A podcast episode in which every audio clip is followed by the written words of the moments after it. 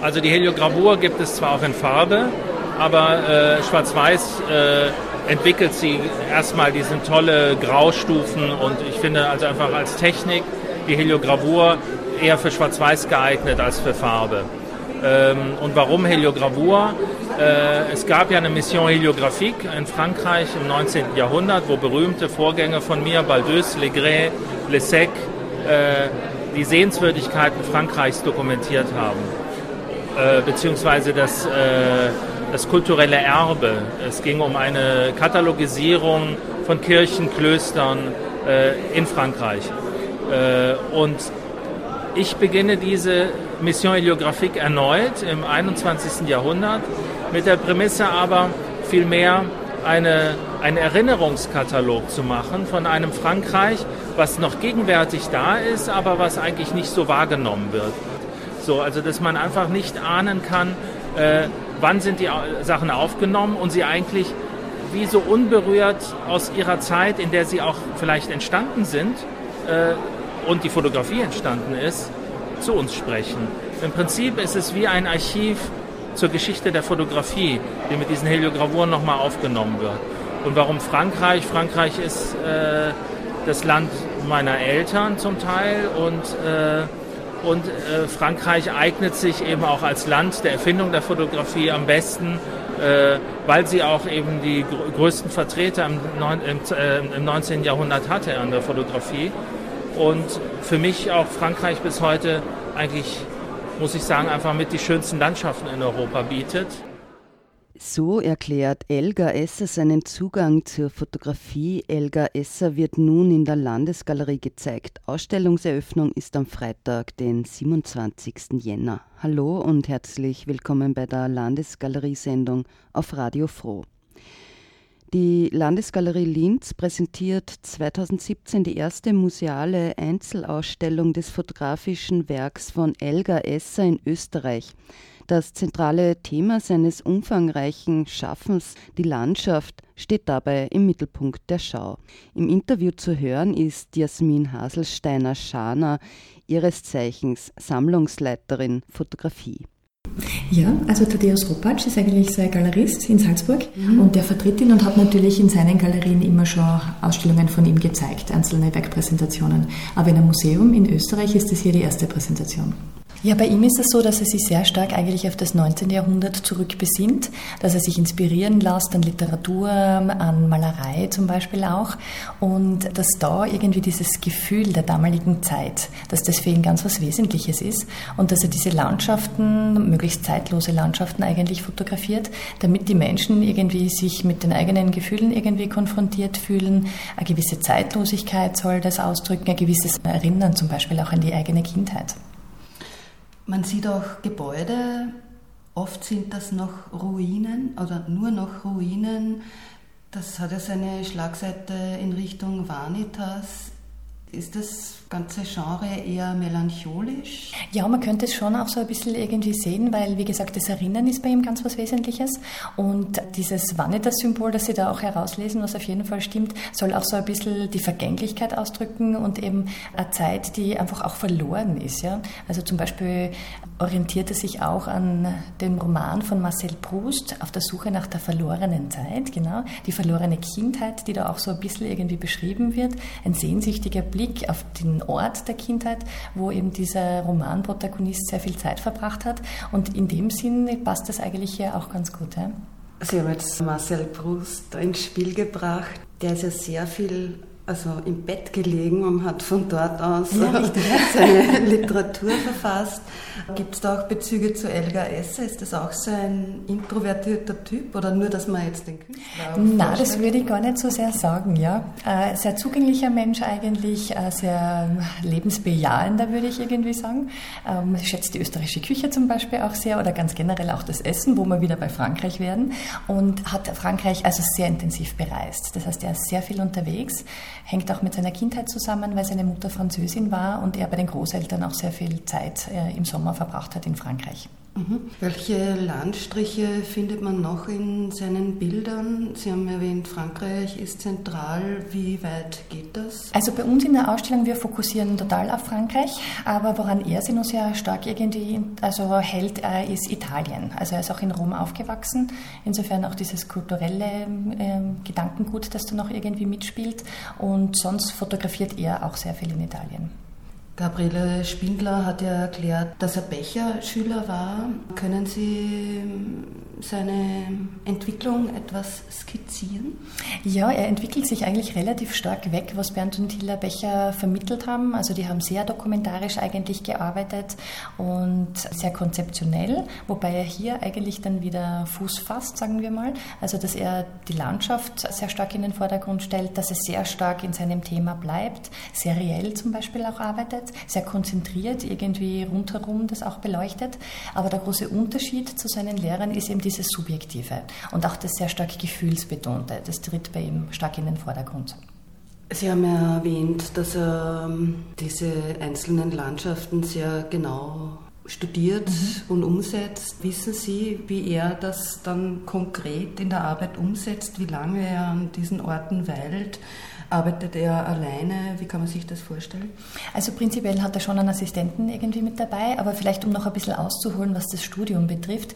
Er hat während seiner Studienzeit schon eine riesengroße Postkartensammlung angelegt von mehreren tausend Motiven in Frankreich und grast also ein bisschen die Landkarte in Frankreich ab. Das heißt, er hat auch so eine Karte, wo er vermerkt, wo er überall schon war.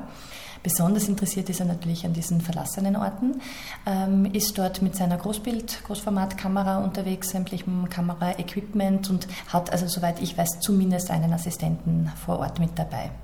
Ja dann fast ein detektivisches Vorgehen. Ja, richtig, das kann man schon so sagen, ja. Also gerade diese Postkarten so als Vorlage und auch einmal so jeden Ort einmal besucht zu haben, das ist schon etwas, was ihn irgendwie interessiert. Zu den Techniken. Also es ist einiges an Schwarz-Weiß-Fotografie Richtig, Oder genau. Fast ja. ausschließlich. Also ja, wobei das gar nicht jetzt richtig äh, Fotografie im ganz klassischen engen Sinn sind, sondern das sind Heliogravüren. Das sind im Grunde eigentlich so Tiefdrucktechniken nach fotografischen Vorlagen. Da kommt der Tonwert irgendwie besser raus, also es erhält einen besseren Umfang und hat man im 19. Jahrhundert schon äh, praktiziert. Und da sieht man einmal mehr irgendwie seine Rückwendung auf diese historischen Techniken. Zum Beispiel auch bei den Silberplatten. Also er hat da so versilberte Kupferplatten, die er da verwendet. Und auch das sind so Rekurse, die er zum Beispiel auf die Daguerreotypie, also auf die allererste fotografische Technik ähm, macht. Sie haben erwähnt, dass seine Fotografien, die auch mit alten Techniken oder älteren Techniken aus dem 19. Jahrhundert arbeiten, sich aber auch an Malereien orientiert, die viel älter sind. Ja, es ist stark am 19. Jahrhundert eigentlich. Diese Malereien, einerseits Claude Monet haben wir zum Beispiel, oder ähm, wir haben äh, Courbet, den Künstler noch, oder den Lothar Schirmer. Also diese drei Künstler sind ganz, ganz wesentlich und auch bei uns in der Ausstellung vertreten und arbeiten alle im Laufe des 19. Jahrhunderts. Wie kann man sich das jetzt in der Landesgalerie vorstellen? Wie ist das Werk von Elgar Esser jetzt in den Räumlichkeiten positioniert? Ich glaube, dass die Landesgalerie perfekte Räumlichkeiten dafür hat, weil es so großformatige Arbeiten sind. Also ich denke, das Größte müsste so an die zweieinhalb mal viereinhalb Meter groß sein. Also das sind wirklich ganz große. Und dadurch, dass die Landesgalerie diese hohen Räumlichkeiten besitzt, sind die eigentlich perfekt positioniert und können auch atmen im Raum. Also sie sind nicht zu dicht präsentiert, sondern haben alle ordentlich Platz und können auf den Besucher insofern auch gut wirken, indem man ein paar Schritte zurückgehen kann und sie wirklich gut sieht. Man kann da richtig ins Bild reinsteigen. Richtig, genau. Sie sind auch sehr tief unten. Also das hat der Herr Esser auch ganz bewusst gemacht, dass sie vom Boden weg, sage ich jetzt einmal, die größten Bilder vielleicht nur 40, 50 Zentimeter sind.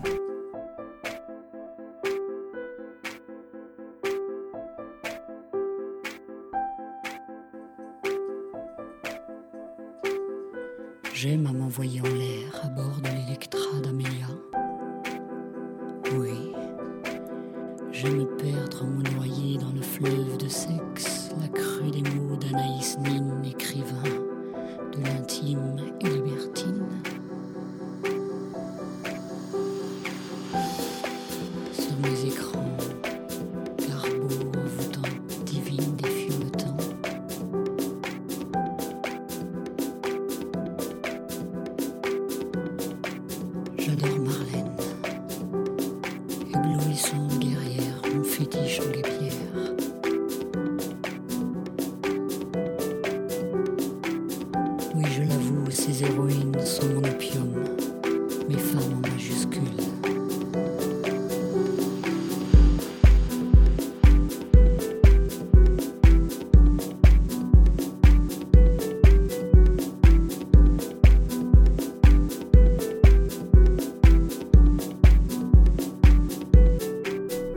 Einerseits die Heliogravüren, mhm. ja, also mit diesem extremen äh, Tonwertumfang. Dann sehr spannend ist eben auch diese Silberplatten, weil die lässt er zum Teil einfach auch weiter aussilbern. Das heißt, da entstehen im Laufe der Zeit, und das finde ich auch interessant mit diesem Thema der Vergänglichkeit, im Laufe der Zeit so dunkle Flecken, wie man es auch von dem Tafelsilber zum Beispiel kennt, also Aussilberungen. Und man sieht die Vergänglichkeit, also man sieht diesen Prozess einfach. Ja, und die werden älter und vergehen irgendwann im Laufe der Zeit. Woran er sich auch noch stark orientiert, was diese Techniken betrifft, wären zum Beispiel also Albuminabzüge. Die hat man so in der zweiten Hälfte des 19. Jahrhunderts in der Fotografie ähm, verwendet. Und die haben von der Farbigkeit her so einen leicht gelblichen Farbton. Und in seinen Landschaftsbildern, also es gibt auch einige farbige Landschaften, sieht man eigentlich sehr gut auch so einen verblichenen Ton. Und das rekurriert auch wieder ganz stark auf diese historische Technik. Steht er mit seiner Hinwendung an diese alten Techniken eigentlich ziemlich alleine da im künstlerischen Feld oder? Naja, es gibt in der Kunst natürlich ganz viele verschiedene Richtungen. Also es ist jetzt sicher kein politisches Anliegen, das da ist, auch kein soziales vielleicht. Ich denke, dass er mit der Kunst einfach erfreuen möchte, dass er ästhetische Bilder bringen möchte, dass er den Menschen Möglichkeit zum Besinnen irgendwie geben möchte, zum In sich kehren, zum Reflektieren auch über die eigene Vergangenheit. Und na, es gibt natürlich auch andere, die das tun, aber vielleicht ist Kunst oft sehr sperrig und insofern steht er nicht ganz allein da, aber vielleicht auf einer Seite, wo weniger stehen, sagen wir es einmal so diplomatisch. Was nur interessant ist, ist, dass wir zwei Gärten als Ausgangspunkt haben. Das, was sich so roter Faden sozusagen durchziehen. Das ist einerseits dieser von Jean-Henri Fabre. Das ist so ein französischer ähm, Insektenforscher gewesen. Der hat sich einen Garten in Sérignan du Courtin gekauft in der Provence, um dort eben ein Studium von Insekten vorzunehmen. Das heißt, er hat diesen Garten als Arbeitsfeld verwendet. Das wäre sozusagen der eine Garten. Und auf der anderen Seite, Abschluss der Ausstellung, macht der Garten von Monet. Claude Monet hat ja einen so japanisch inspirierten Garten angelegt in Giverny und hat ja dort seine berühmten Seerosenbilder gemalt. Und auch für ihn war der Garten ein Arbeitsfeld. Und bei Elga Esser muss man auch sagen, ist der Garten, die Landschaft ganz generell ein, ein Arbeitsfeld. Die Ausstellung Ethos heißt ja Zeitalter. Sie haben jetzt erwähnt, äh, diese Gärten, die eine wichtige Rolle spielen. Ein Viertel der Tier- und Pflanzenarten in Europa steht ja auf der roten Liste. Insofern ist dieses Thema ja auch äh, etwas Melancholisches, dass man sich dieser Vielfalt eigentlich nochmal zuwendet, mhm. die jetzt am Vergehen ist. Ja, ich glaube, dass das schon interessant ist und dass das vielleicht so unterschwellig irgendwie mitschwingen kann in den Bildern. Wir haben über die Möglichkeiten der Reflexion irgendwie gesprochen, diese großformatigen Bilder, die dazu einladen. Und der erste Raum, der sich eben mit Fabre beschäftigt, der zeigt zum Beispiel auch, um einfach jetzt diese Insekten noch einmal ein bisschen mehr ins Spiel irgendwie zu holen, so Insektenpräparate, die er auch zusammengestellt hat. Also da wird das vielleicht noch einmal ein bisschen irgendwie stärker vor Augen geführt. Elgar Esser erklärt seinen Zugang zu Monet und den Gärten und wie er seine Fotografien realisiert. Also Claude Monet ist ein großer Meister. Damals nach Giverny, das war eher eine Einladung, der ich gefolgt bin, unter der Prämisse, dass ich nachts in diesem Garten fotografieren kann, weil ich dachte, da bin ich dem Meister am meisten entfernt. Ich wollte eigentlich mit Monet so wenig wie möglich zu tun haben, musste dann aber feststellen, dass äh, der Garten halt nun mal so ist wie seine Bilder und er hat ihn ja so gebaut und er hat ihn so entworfen, damit er für seine Bilder brauchbar war. Das heißt, man konnte ihm gar nicht so richtig entfliehen.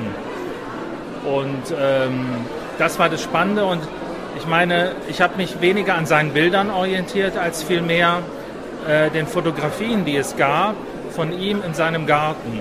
Unter anderem hat einige der französische Präsident Clemenceau gemacht, der ihm auch den Auftrag für die Orangerie in Paris gab.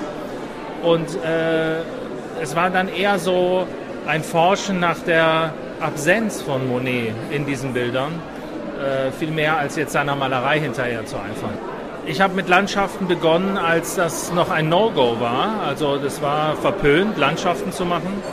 Äh, so zu Ende der 80er Jahre äh, war das Genre der Landschaft in der Fotografie galt als äh, verkitscht und äh, nicht akzeptabel, vor allen Dingen, wenn man aus so einer dokumentarischen Schule wie der Becherklasse kam. Und ich weine mich auch zu erinnern, dass als ich den ersten Sonnenuntergang in der Becherklasse fotografierte, das ein Skandal war. Das war ein No-Go, das hieß, nein, das kannst du so nicht machen, das geht nicht.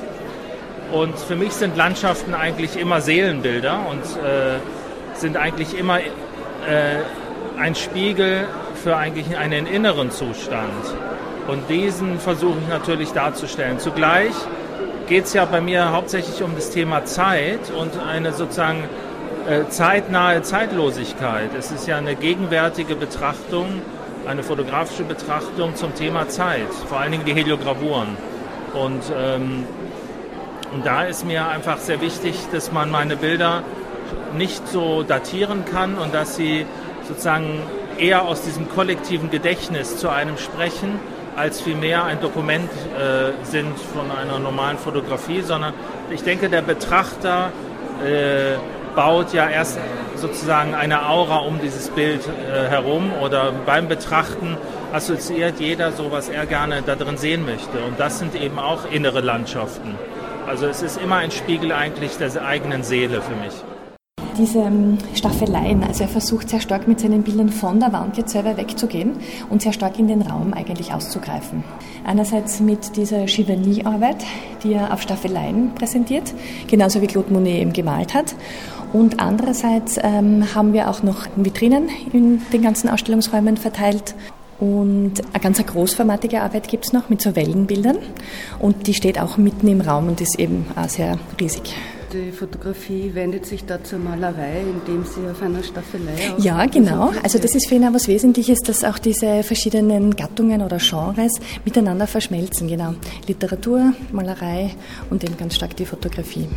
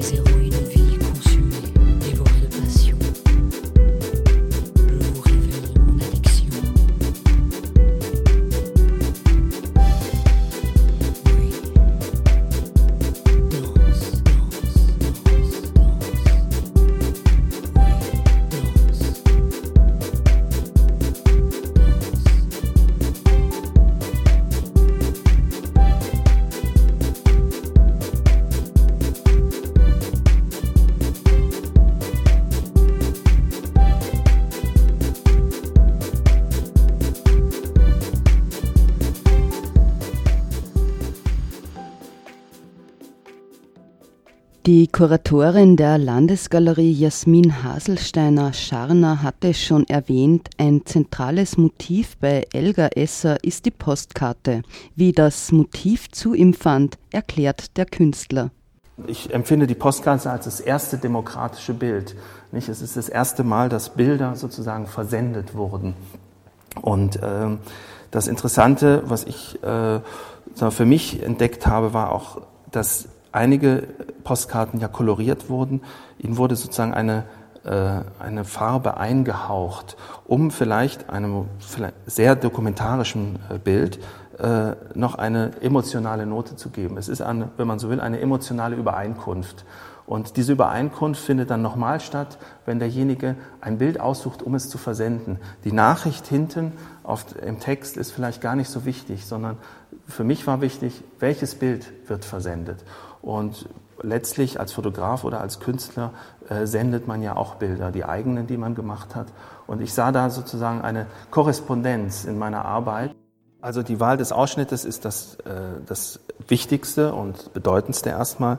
Äh, sicherlich ist diese Arbeit wird gescannt, also es wird nicht direkt abfotografiert. Ich habe es versucht, aber äh, der Scanner ist da wesentlich präziser. Diese Arbeit äh, übernimmt ein Labor für mich. Ja, also die, die Überlegung war immer die, oder das, was ich mich gefragt habe, war ähm, der Moment, wo der Fotograf sich entscheidet, das Bild zu machen. Speziell von so einer Strandszene denke ich, es gibt vielleicht Merkmale, die der Fotograf gesehen hat, die ihn interessiert haben. Und, ähm, und es müssen nicht unbedingt die gleichen Merkmale sein, äh, die mich jetzt interessieren, aber ich vermute doch, dass vielleicht, so wie es ein kollektives Gedächtnis gibt, gibt es auch ein, eine Bildwahrnehmung, die vielleicht eine Allgemeingültigkeit hat. Wie es entstanden ist, ist auch eher Zufall. Ja. Äh, das war 96, nach einer längeren Reise durch Frankreich kam ich mit einer Stadtansicht von Lyon zurück und ähm, die äh, beim Antesten im Labor kam der erste Kontaktabzug raus und ich habe als Fotograf gedacht, es ist falsch nicht? und war auf dem Weg zurück in die Dunkelkammer äh, um es äh, zu korrigieren. Und dann sah ich aber, Moment, das ist ja interessant. Es ist nicht mehr eine Fotografie, sondern es ist ein Bild.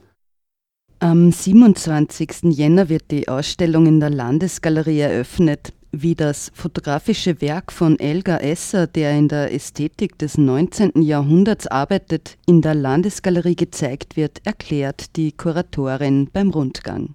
Die Serie Compré mit Marcel Proust wird durch die ganze Ausstellung gezeigt. Also in jedem einzelnen Raum ist es so ein weiterer Faden, der durch die ganze Ausstellung dann läuft.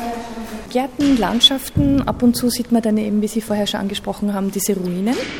Das ist noch dabei, ab und zu auch mal Pferde, also auch da so ein bisschen so diese gute alte Zeit, die ja heute durch Autos, Traktoren und so weiter ersetzt worden sind, also, also Relikte noch so einzelne. Also wer es ins Bild schafft, sind die Tiere. Genau, also entweder die Insekten zum Beispiel, ja, richtig, oder eben Pferde.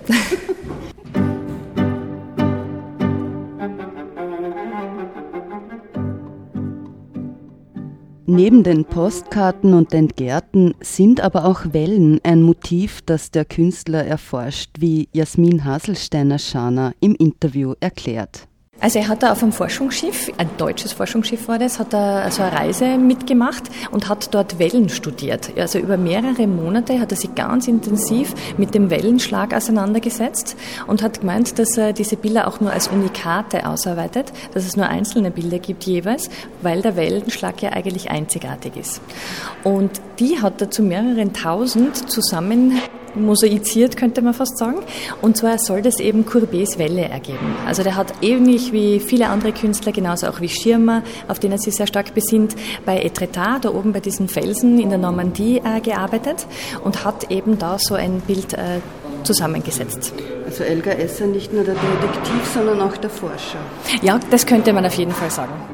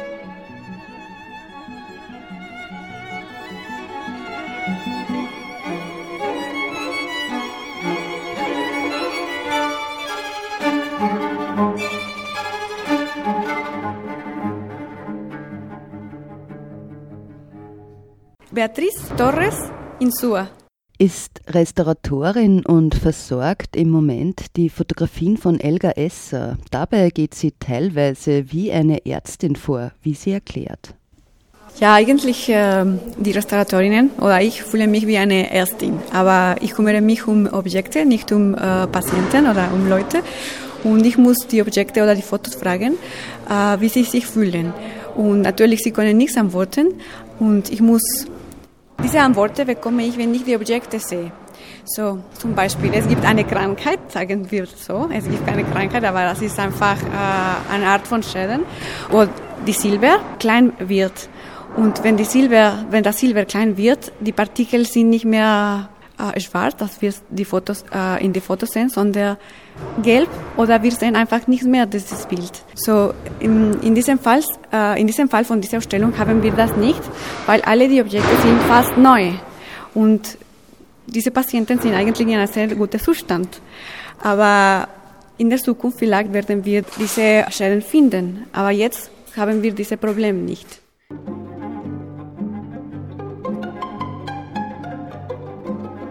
Kuratorinnen und Restauratorinnen der Landesgalerie zu hören über Elga Essers Werk, das ab 27. Jänner 2017 in der Landesgalerie Linz zu sehen sind.